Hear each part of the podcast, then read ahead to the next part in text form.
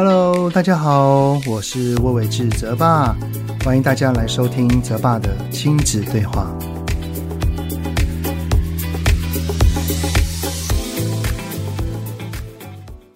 Hello，你们好，欢迎收听泽爸的亲子对话，我是亲职教育讲师魏玮志泽爸。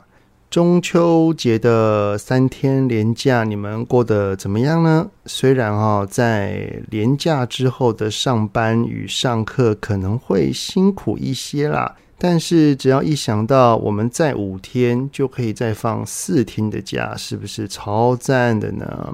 不过呢，这四天的连假，我儿子应该都是需要拿来念书的哈，因为他高中的第一次段考就要来临啦。但是呢，很让我感到欣慰的就是，我儿子这个礼拜主动说他要在学校留夜自习读书，这还真的挺难得的哈，所以很令我赞赏。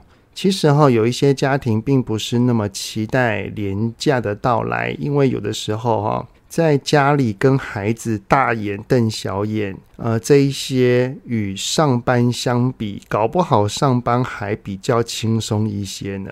特别是家中如果有青少年的话，更有可能是如此的啊。如果青少年不爱跟爸妈相处，宁愿待在家里，也不想要跟爸妈外出，然后呢，窝在家里就是一直滑手机、打电动，那真的会让爸妈看在眼里啊，内心会很有情绪，而且呢，还说不得哦，讲一下呢就不耐烦，说不定还会有亲子冲突，弄得整个家里哈都乌烟瘴气。这一集的来宾呢是职能治疗师夫妻 OT 丽丽跟胡须章。我去过他们的 Podcast 频道“职能治疗师妈妈 OT 丽丽连肖伟”有几次了啊，也在我的粉砖上面分享过他们的书籍以及线上课程。也因为有一些熟识的关系啦，所以呢，呃，当时在亲子天下录音的时候，不时在聊一聊，就会传来爆音的笑声啊，这一点还请你们见谅哈。因为每一次跟他们聊天都是非常开心的事情。那这一次的访谈呢，主要是来聊一聊青春期孩子的沟通术。借由职能治疗师的专业，我们可以如何观察青少年的反常行为？然后呢，如何倾听与陪伴，才能从混乱之中找到方向，与孩子一同继续前进？所以呢，这一集的主题，我们就来聊一聊青少年爸妈不孤单，拳头紧紧也要嘴巴软软的家庭沟通术。从生活教育到课业学习，爸妈烦心的大小事，就是我们在意的重要事。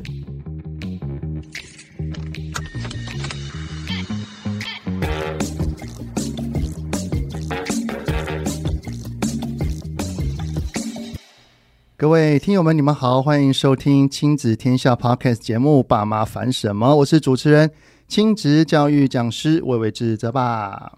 可能有一些听友们都知道哈，泽爸除了主持《爸妈烦什么》这个节目之外，其实我自己也有一个小小的个人频道。那既然都有主持频道哈，我就会不时的会去观察一下，说，哎，我们的排名怎么样啊？有没有人收听啊？然后，所以我就会特别关注亲子天下的这个位置，还有我自己的节目的排序啊。结果呢，我在观察的时候，我时常都会看到有一个频道很碍眼，时常在我的那种身旁绕来绕去，一下跑到我前面，然后一下又在我旁边，就觉得哦。这个频道 阴魂不散，阴魂不散啊！哎呀，大家听到这个笑声，有没有很熟悉的感觉呢？对，这一个阴魂不散的频道，就是职能治疗师妈妈 OT 丽丽连肖伟。那我们欢迎 OT 丽丽跟胡须张。嗨，大家好，我是 OT 丽丽。嗨，我胡须张。哎呀，等一下呢，我一定要把持住一个东西，我才是主持人。等下节奏不小心就被带走了，对，节奏被你们带走了，对不对？这是我的领域，是是是是是。今天会邀请那个 OT 丽丽跟胡须张哈，因为他们本身都是资深的职能治疗师，两位都是嘛，对不对？对，哎，是对对。不过我们一开始聊的绝对不会是职能治疗师的话题，直接预告。对 对对，我我真的很好奇，为什么叫 OT？OT 是什么意思？然后胡须章为何？这个由来是什么？OK，好哦。那其实丽丽就是那种小时候老师取的那种英文名字嘛。你本名是？我本名叫做陈延玲。对啊，没有“力”这个字啊。没有，没有，没有，没有，完全没有。那为什么？我我我一直以为我我是成立什么东西，或者成什么力，对不对？一个这样以为的。我跟你讲，我们有认识十几年的朋友，然后有一天我们就是想说啊，我们要办那个出游。要报报保险的时候，然后有个人说：“为什么你是叫这个名字的？中间没有‘丽’这个字？为什么？为什么你不是丽丽？怎么没有丽丽？对啊，那为什么叫丽丽？然后 OT 是什么由来？哦，丽丽就是那种小时候上英文班老师取的名字，然后就大家就丽丽丽丽这样呀，就是丽丽、丽丽这样叫，然后。”就在用这个名字闯荡那个什么网络世界这样子然后因为大家也叫的熟了这样。那 ot 呢其实是 occupational therapist 的缩写就是我们那个治疗的缩写。这样子。哦所以等于是你到了职场上面你才会再加上 ot 这两个字要不然其实之前都是利利利利利利上来的。对。那胡须章呢？好胡须章的话其实我跟你的外形有关吗？因为你是带着胡子的。没错。一开始我是想说啊，既然有特色就是胡子嘛，对，那再来就是说我我自己个人觉得啊，就是职能治疗对这个社会大众来讲，其实我觉得它很像卤肉饭的概念。怎么说？怎么说？就是卤肉饭大家都觉得是一个很日常的东西嘛，对。可是好像也不是很有人去重视这一块，对。然后直到胡须章的出现。把这个卤肉饭推到一个不同的高度，这样子。但是通常会注意到胡须张卤肉饭，通常都是一个价位，就是说，哇，对对对对，一个卤肉饭都要什么六十块、七十块，对对对对对，像这样子。是，但是因为我觉得我自己一开始也这样觉得，直到我自己去吃了卤肉饭便当之后，发现哇，真的是有它的那个价值在，它真的是有把它做得很好，这样子。那我觉得职能治疗对于我们这个社会来讲也是类似的概念，就是它，我觉得它被低估了。嗯，然后如果说有人可以把它诶推到一个不同的高度，把它推广到社会大众的面前，这就是会是一个很好的愿景。愿景对。那嗯，职能治疗师通常嗯，大家会比较需要认识的工作内容或项目可能会是什么？现在啦，大家比较常会在医院里面看到，然后觉得它好像是医疗医疗的一环。嗯、那其实职能治疗师的工作呢，其实来帮助我们把每天在做的事情做得更顺利。我这样子讲，嗯、老实讲，完全听不懂。很正常，很正常。更顺利的意思就是，可能我在去做一件事情，嗯、可能会因为心情上面会有些浮动。嗯，哦，我讲。管教小孩就好了啊！嗯、我们讲要好好管教小孩，嗯、但是因为着急，因为担心，然后可能就会不小心有些做了不好的行为等等的。对。嗯所以，职能治疗师有某部分他的任务也是要帮助一位爸爸、一位妈妈在照顾孩子这件事情当中变得顺利。嗯，对对，有点像是这样子的概念。是是，因为其实我们人啊，在生活当中总是会因为不管是生病或是一些适应不良的情况，然后导致说我们可能面对角色的转换啊，或是生活环境的变化之后，然后有一些压力源之后呢，就变成没有办法把我们本来可以做好的事情继续做好。嗯，那职能治疗师就是帮你去分析说啊，你是哪个地方可能环节出了状况，然后我们可以用一些比较快的方法，好，或者是做一些适当的调整，来帮助你把这些本来重要的任务可以继续的把它做好。嗯，了解。那这个其实就会回归到一个大家可能都不是很明白的一个状况，就叫做那到底跟心理师，嗯，或者是跟精神科医师，嗯，他们的差异可能会又在哪里？嗯嗯。其实应该这样讲啊，就是说，不管是职能治疗师啊、医师、心理师，其实我们的目标是很类似的，都是想要帮助大家恢复身心的健康，然后可以让大家就是回归生活嘛。对。可是切入的方向会有一点点的不太一样。职能治疗师他的关注的角度呢，是在于是说我们的像我们刚刚讲的，我们生活的能力、我们的各种的技能，呃，我们可以透过训练啊，或者是用一些辅助的方式，可以把它回归到正常的状态。所以我们会从这个我们生活的角色去思考，先从这个角度来思考，然后再来帮助他去引导说，诶，我们要用什么样的方式来做训练，好，或是改善的地方。那医师的话就不太一样，医师他们是呃，主要从诊断还有这个用药的部分。哦，对对，这是他们很重要的一个环节，就是使用药物的部分来做这个改善跟处理。那心理师的话呢，他们主要的角色是从呃我们的一些心理状况的问题啊、情绪问题啊，或者是说有一些这个行为问题这些部分啊来做评估跟就是给予一些协助这样子。大概听懂了，也就是说。嗯这三个其实都是来帮助人，嗯，可以不管是生活也好，嗯、日常也好，嗯，但是切入的角度听起来是有些还是有些差微的改变的，没错。那其实因为他们当中还是有一些有重叠的地方，所以我们在基本上在临床上通常都会是一个团队，然后大家从不同角度来帮助这个人，哦、然后我们一起共同的帮他达成目标，这样子。所以假设说有一位家长，嗯、他自己可能情绪。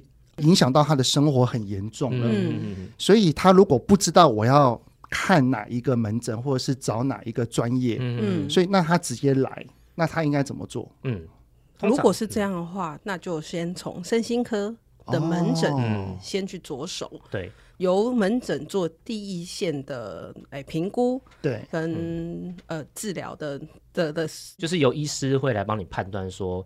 那个你可以适合转介到哪一个专业，嗯，来做进一步的协助，好、嗯、啊，或者是说门诊看说，哎、欸，有没有需要用药，嗯、这些都是比较好的方式。哦，对啊，其实、嗯、因为。绝大部分的普罗大众哈都不太懂这些的差别是什么，嗯、是，所以我真的觉得有一个身心科直接来，然后在里面帮忙做分类，嗯、去做专业的分析，嗯、看你是要走哪一块。嗯、我觉得对于这方面都不是很明白的人，真的是最轻松、最方便的一件事情。它就是一个很很容易让你可以入手的一个方式。那以这个职能治疗师来看哈，我知道好像。莉莉跟胡须章，你们本身的专业又有分年龄的差别。例如说，你好，莉莉好像都是否青少年居多？呃，对，我在的地方呢，大概呃接受的个案大概从六岁以上到成人。哦，六岁以上到成人。对对，对。然后胡须章通常都是以成人为主，哎，比较多。那偶尔会有一些小朋友啦。嗯、哦，那其实哈，这个工作非常的好，而且又是帮助大众的。嗯、那为何？莉莉，你会想不开要来开 podcast，真的是想不开、欸，因为这个是花很多时间、欸欸，真的真的。哎、欸，你你当时会想要跟你的算朋友吗？他是我高中同学，哦同学 Michelle 一起创立这个 OT 丽的频道的初衷是什么？这样说好了，我是育婴假的，我先生了小孩，然后请了育婴留停，然后那个时候为了维持我的这个功能嘛，哦、就是维持就是那个专业的手感不要掉了，掉对，然后我就开始写文章，然后就是在做粉砖这样子。我是先写粉砖，然后先写一些文章，就越写越多，然后但是我后来呢，就是回到职场工作，然后又有育儿的很多时候，好让我对于那个写文章的。因为我自己对写文章的那个要求真的是太多了，所以我一篇文章我就要想很久啊，欸、要不要要找资料啊，要斟酌那个语气，不能太严重，又不能太轻浮，又不能怎么样这样子。我写文章的要求真的蛮高的。对，但是呢，你也知道 Michelle 嘛，对，他就是我觉得他大辣辣的感觉啊。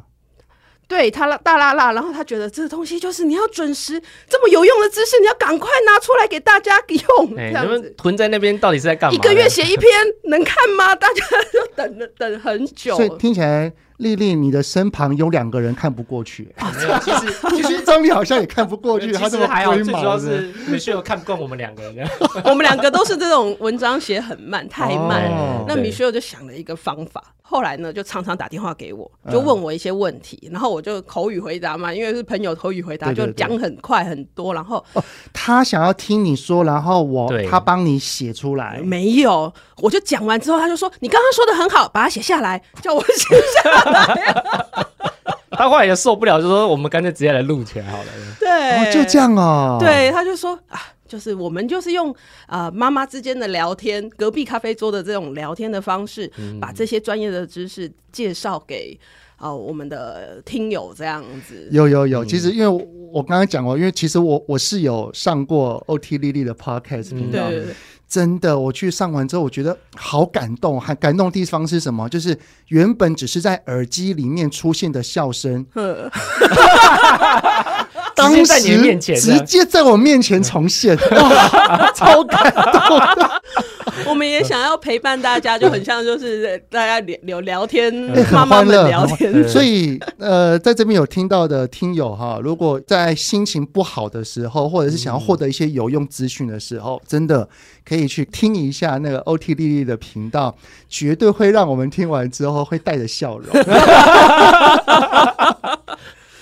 所以胡学长，你也是偶尔会客串，对对？对，我偶尔对。他们现在是目前是把我定位在就比如说三节，然后我就会去客串一下这样。还是找不到来宾的时候，你要 来充档，这个就不好说了。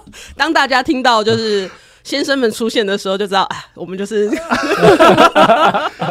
了解。所以听起来，因为你们呃本身就是有正职的职业，然后也有去做这一些的事情。嗯，那。在你们真正的专业上面，就是职能治疗师啊。对，嗯，如果在青少年这一块领域的上面的时候，你们比较会遇到的，就是来找你们求助的，通常都会是怎么样的一个状况？嗯，因为青春期的孩子烦恼真的很多，对，这超级多哈，他可能会有一些呃同才社交的压力。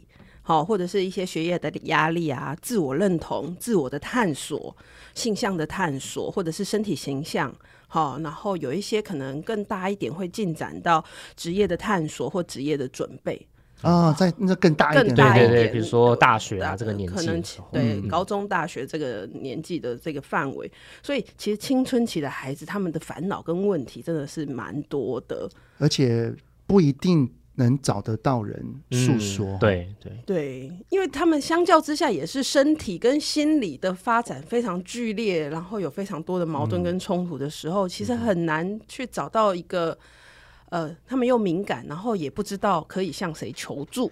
哎，不过青少年或甚至大学生，他们不一定会来求助，哎，嗯，所以通常都是爸爸妈妈带来，或者是老师引介的嘛。哎，蛮多是比较多是这样嘛，蛮多是这样子的。不过通常已经到这样子程度的，代表是他们的那些身心状况已经严重到一个程度了。嗯嗯，呃，如果是说要说进到医院里面来，那通常是状况可能会比较相较比较复杂一点的状况，嗯、比如说我刚刚讲的那些。呃，他有可能同才社交互动的压力啊，自我认同，然后身体形象这些等等的压力。青少年的压力其实不一定只是单一，说我只有社交或者是怎么样的状况，它可能是涵盖多面向的复杂因素。当我在医院里面去接到的时候，通常是状况相较比较复杂的时候，需要很多专业我们一起来帮助他的时候，嗯、最后会见到我们一起去协助这样子、嗯。对，那通常这个是医疗端的部分、不过其实有时候也不一定会到真的到那么复杂的时候才来处理。对，因为有一些可能跟生活经验，或者是说他有没有得到一些适当的喂教，那他就会知道说，哎、欸，我可以提早寻求协助。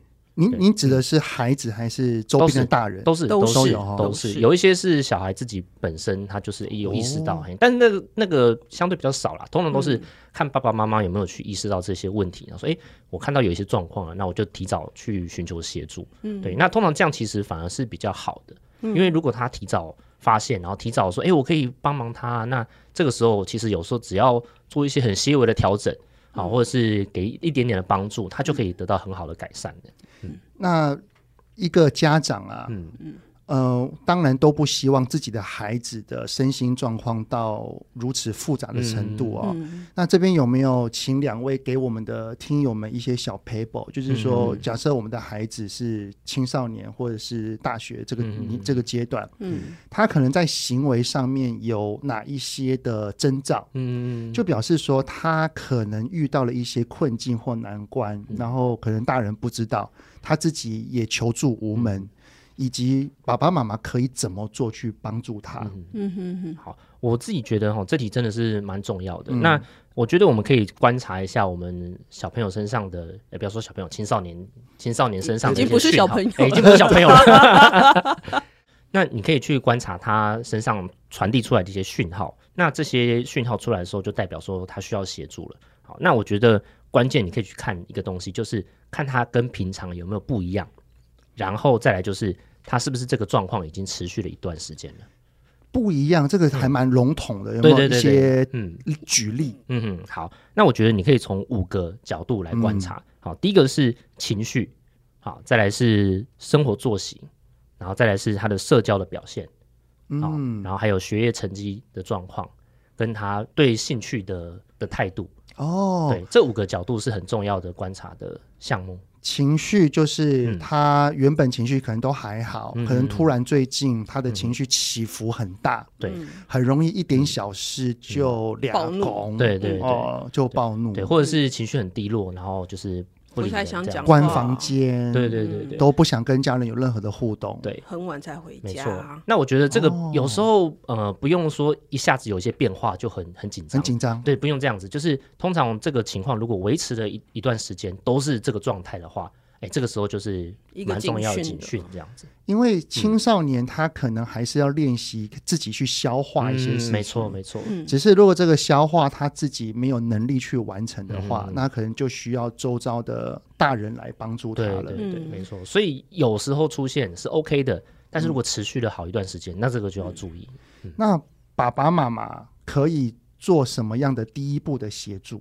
例如说，看到一个孩子嗯打电动，嗯平常可能都会懂得收起来。嗯。嗯他最近打电动打到很晚，那个作息时间已经开始混乱了。嗯。他喜欢的兴趣也都不去尝试了，嗯。拿放下手机，然后就很低落，嗯。要求他把手机收起来，就开始暴怒。嗯。那爸爸妈妈可以做的第一步可能会是什么？其实我觉得刚刚还有一个我觉得蛮重要的警讯是生活作息，这个是其实是大家比较容易忽略的，因为泽爸长期在关注这个情绪起伏的部分，青少年的情绪起伏的部分，我觉得泽爸过去的书里面都提的蛮详细的。可是睡眠跟饮食，就是我们所说的生活作息，哦，这个是一般家长比较容易忽略的。吃不下，吃很多或是吃吃很少，多也是，吃过多或吃过少，还有睡眠的时间，睡眠时间太多，动不动你就看到他爱睡觉，然后或者是他睡眠时间变得很短。这两个睡眠跟饮食其实是爸妈常常容易忽略掉，这可能是、呃青少年哈、的那个状况上面有一些改变的一个，诶、我们可能会比较容易观察得到的部分。嗯对，因为有些人可能会觉得说啊，这个就年轻嘛，青少年就是啊吃多一点这样子，减肥啊哎或者在减肥啦，啊长得漂亮啊这样对对对，但其实这个情况如果维持长一点的时间的话，这个就是一个警讯，需要注意一下。对那如果我们看到，我们观察，可能一定通常爸爸妈妈如果有这个敏锐度的话，一定都会先去关心啊，说你怎么啦？嗯。我看你怎么刚刚好生气哦，哇，你看吃很多，你平常没有吃这么多，一定都会关心。对。对，但是如果真的持续了一段时间之后，嗯。那他还是这样，那爸爸妈妈可以怎么做？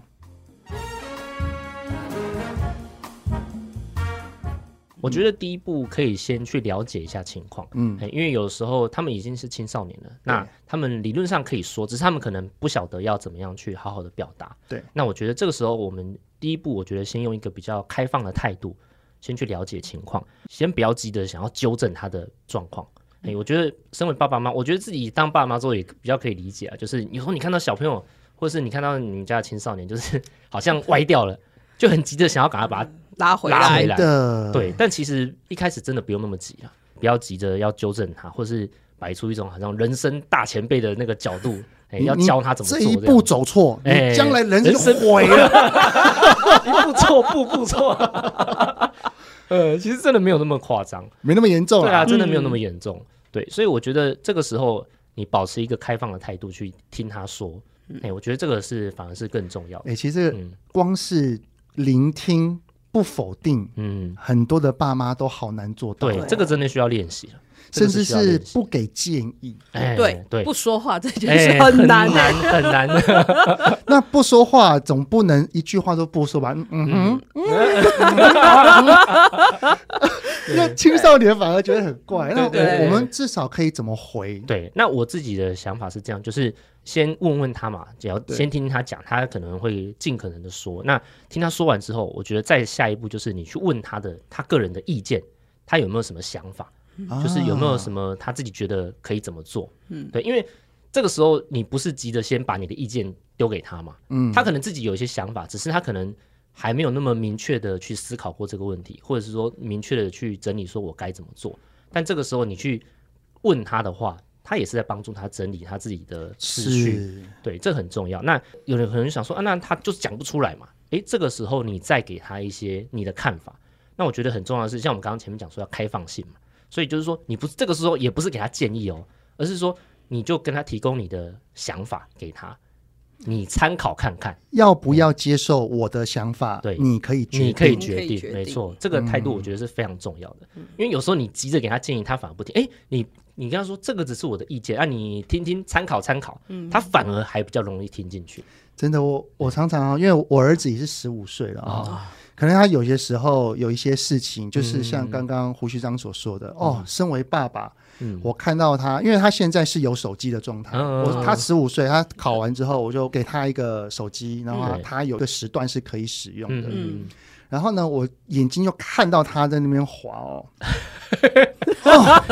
画没得给，我就我就会深呼吸，你知道吗？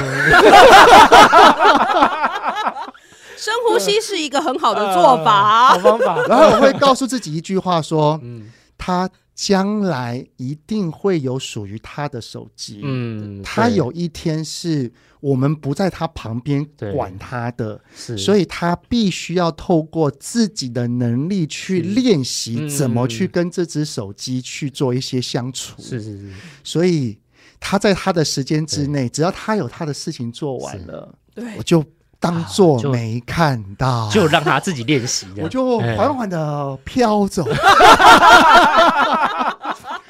哎，不过真的有的时候哈，他真的有些事情该做的，嗯，然后他没有去做，但是他还在用他的手机的时候，我就会像刚刚胡旭章所说的那些方法，就例如说，哎，儿子啊，你记得你好像有什么事情要做，你做了吗？哦，问号，对不对？没有直接说你到底有没有做，然后说哦，还没。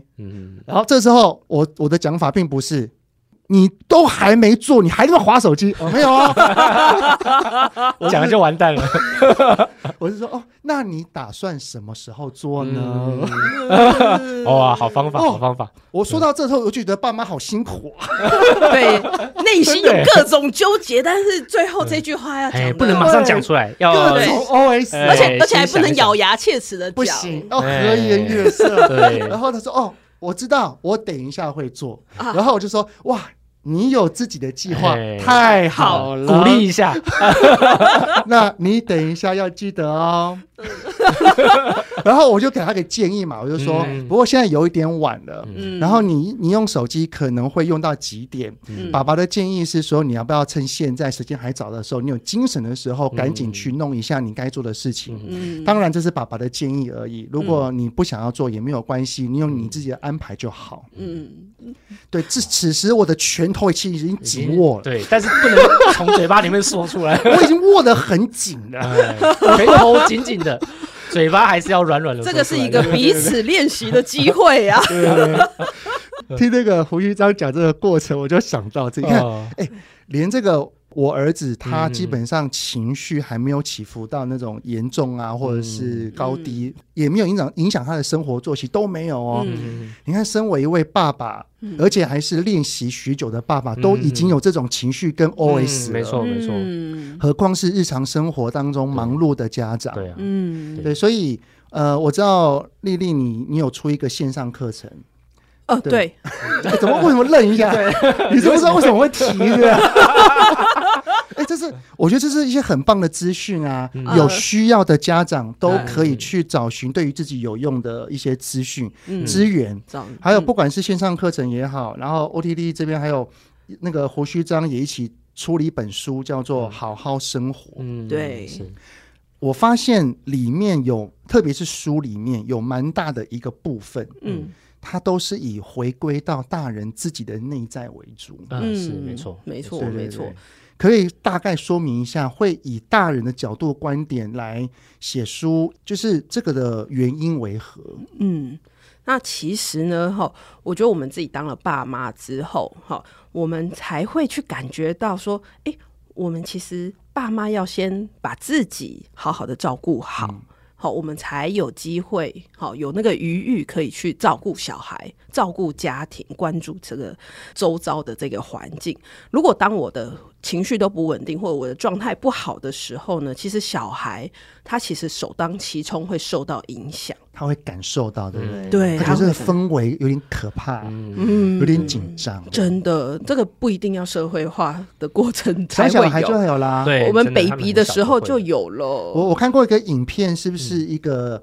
原本小 baby 在跟妈妈有做很良善的互动，嗯、结果那个妈妈听到指令开始面无表情，嗯、然后那个小孩子就慌了，嗯、然后最后哭了。嗯、对，妈妈一句话都没有讲哦，对，只是面无表情，不做回应，嗯、然后不拥抱，也没有跟孩子任何的互动，嗯、就只是坐在那边，嗯、孩子就整个紧张了。对，对。我们在医院的时候就发生过一件事，哦，真的、哦。就是我们刚生完小孩，对，然后刚生完小孩，其实爸妈都很累，你知道吗？当然，就是妈妈在那边生也很辛苦，然后爸爸在外面签那个同意书也是很辛苦，签超多，然后又紧张那样，然后累了好多天，然后呢，我我那时候刚生生产完大概两三天，然后胡须章可能已经累到爆炸，然后不知道遇到什么事情，然后他整个人就是抱着孩子，但是是呃就是很紧张、很生气的一个状态，这样不知道是处理什么事情，有遇到一些挫折。嗯，他后来事后跟我说：“哎、欸，我那个时候在生气，然后在处理这些事情的时候，那个 baby 就哭了、欸，哎。”就在他的手上，嗯、然后他就哭，哭的很大声，什么抱都没有办法安抚下来。对对，所以我们对这一件事情说，孩子其实是可以很敏锐的感受到，哎，照顾者的这个情绪或者反应的这个这件事情，其实很。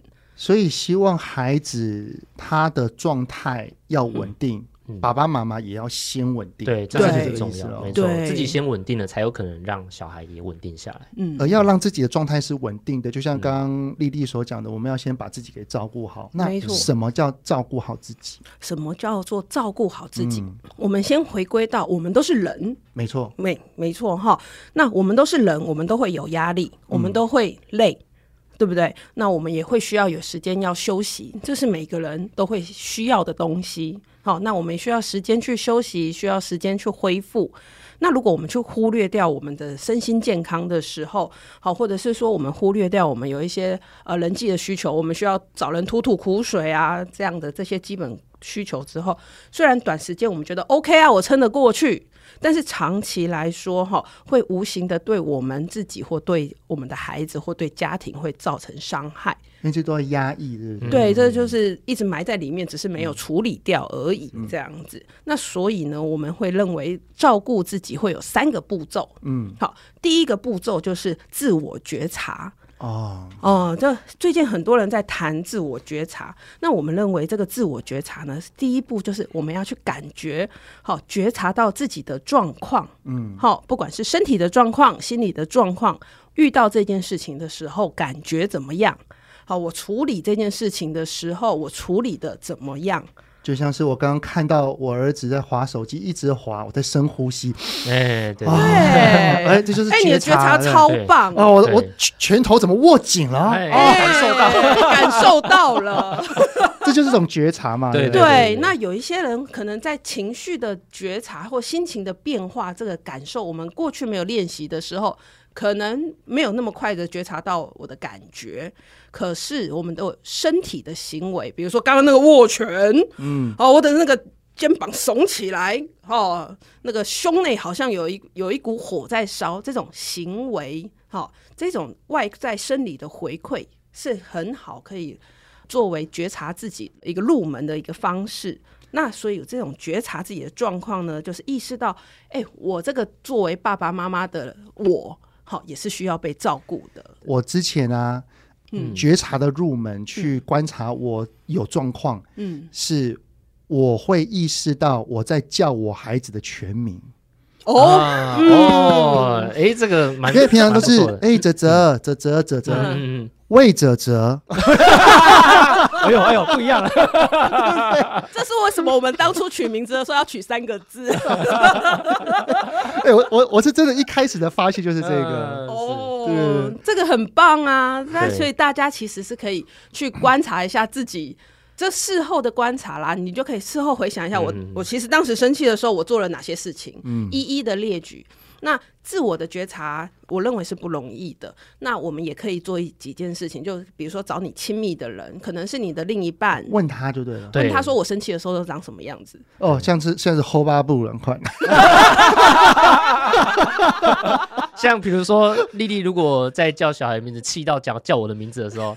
哦，哦，那个阈值更高了，那个那个生气的程度更重。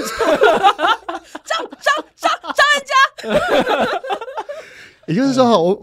伴侣之间要有个默契啦，就是说我在问你说我我有哪一些状况有出现，嗯，不是用这种笼统的比喻哈，而是直接告诉我说，哎，你的声音好像提高了，对，啊，你的呼吸好像变，你的皱眉了，对对对，要讲这一些嘛，对对对？对，外显的这这些具体可以观察到的东西，对。对，我说，哎呦，凶死了，哦，这个只会只会招来更可怕的，显示为那个求生欲不足，没错没错。对，然后第二点呢？我们的第二点呢是找对方向。嗯，什么意思？找对方向，我们可以用我们书中介绍哈，有职能治疗师提出的生活平衡的模式。嗯，好，那可以帮助我们从混乱中去找到方向。你指的是 P O E，P E O 吗？不是，在它前面有一个，在前面，对，它是我们生活当中有四个很重要的需求。是对，第一个是我们的身心的健康，然后再来是我们人际关系。还有就是我们能够全心的参与在我们的生活当中，好，最后一个是我们个人认同的部分，这四个环节是我们生活当中很重要的需求。那如果有缺少任何一个，就会让我们感受到，诶，生活好像不是很顺利，然后会觉得有一种怪怪的感觉，卡卡的感觉。对，那这个时候我们就是要从，呃，有点像对症下药了，找到说我们到底是哪一个环节出问题了，哦、我们再去处理它。嗯，懂，就是找寻自己内在为何会有这种状况的方向。嗯、没错，对对对，因为我们这个生活平衡的模式呢，其实就像一辆车的四个轮子，嗯、你少一个、嗯、啊，那个你要开车你就会不稳，还是可以开的，但是就是有点怪怪的。对对对对，那我们在书中就是把这些。就是列成表格，可以帮助你快速的找到说，哎、欸，我们现在生活当中哪一个部分去失衡了？嗯、那就是找对方向。那找到了方向，例如说是人际，例如说是某方面之后，那第三步呢？嗯、第三步就是做出改变。嗯嗯，那这个做出改变呢，其实就是用职能治疗师我们就是在临床上很常用的，你刚刚所提的那个 PEO 的那个模式。嗯、好，我们来找出可以调整的方式。好，然后用最省力或者是最有效率的方式，帮你尽速的可以达成改善生活、好提高生活品质的一个呃做法。这样，那 PEO 可不可以简短的小小介绍一下？嗯，因为时间的缘故哈，如果想要知道更详细的做法，都欢迎可以参考，就是他们的著作《好好生活》，以及去搜寻他们的线上课程，一定都有很多的收获。嗯那。这边请丽丽帮我们最后再介绍一下 PEO 的一个简单的做法。PEO 其实简单来说，是我们从人 P 就是人，嗯，E 就是环境，O 就是任务，职能任务。嗯、那我们就是从这个三个角度来切入。那我们想象一下，这三个是三个重叠的圈圈，对，好，那中间三个重叠的圈圈中间那一块，就是我们觉得是好好好生活的生活品质，对，嗨，那重叠的区域越大，我们的生活品质就越好，有有这个想象，有这个想象，对不对？所以呢，我们这个 PEO 的这个模式最大的好处是提供一个全面的视角，是我们个人的能力上面要去做一个提升吗？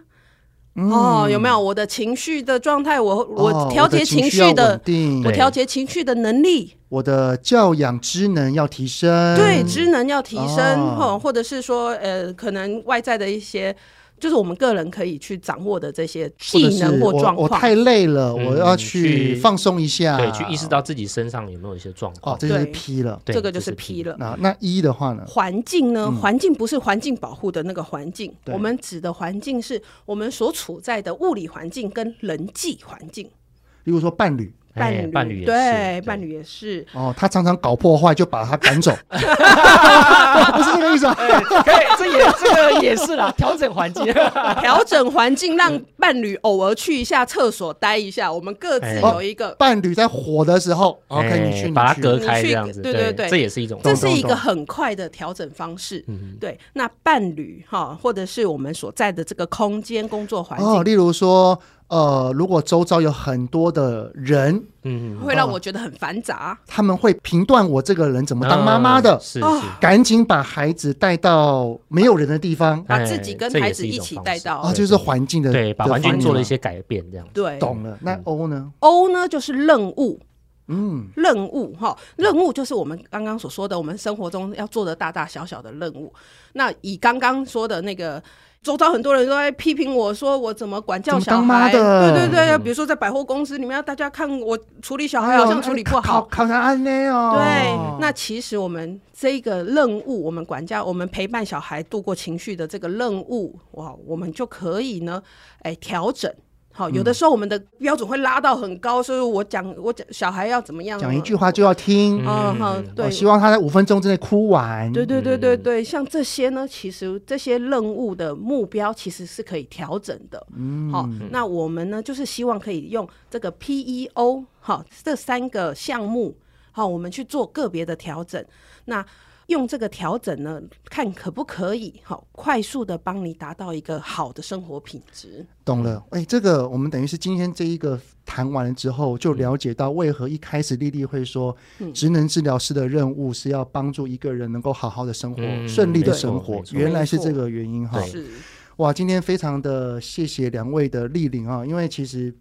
我有听过你的线上课程，哦，然后也有翻阅过你的书，是，哎，今天真的实际聆听之后，就会发现收获更多。再次翻阅书的话，我相信一定会有更多收获。谢谢，谢谢，谢谢。而且我不知道各位听友们有没有跟我一样的感觉，刚刚整段大概快四十分钟的时间哈，嗯嗯，就好像有开关一样。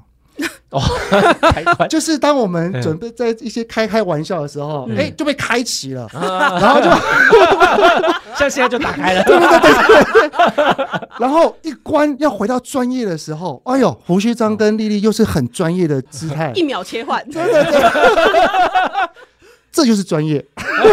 实不相瞒，其实桌上有个按钮，泽爸刚刚讲就把那个按钮按下去了，开 始立刻 mode 模式改变了。